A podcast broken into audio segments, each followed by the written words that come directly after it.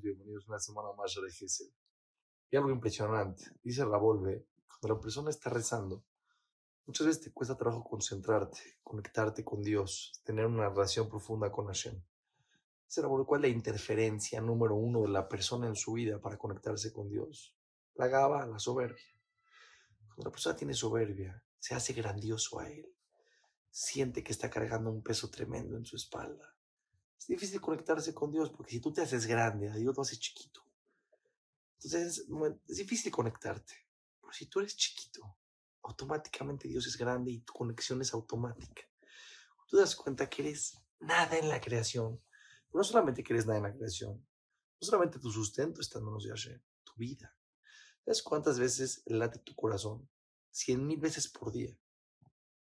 En un mes, 3 millones de veces. En un año, 36 millones de veces. Tu corazón late 36 millones de veces en un año.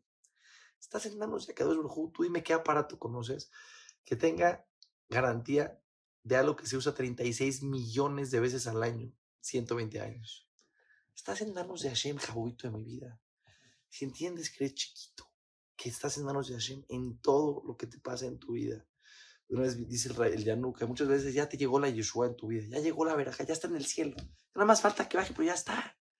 Tranquilo, relájate, concéntrate, conéctate con esa fuerza enorme, misericordiosa, amorosa, que está al pendiente de nosotros cada segundo. Todas las verjotas a todos.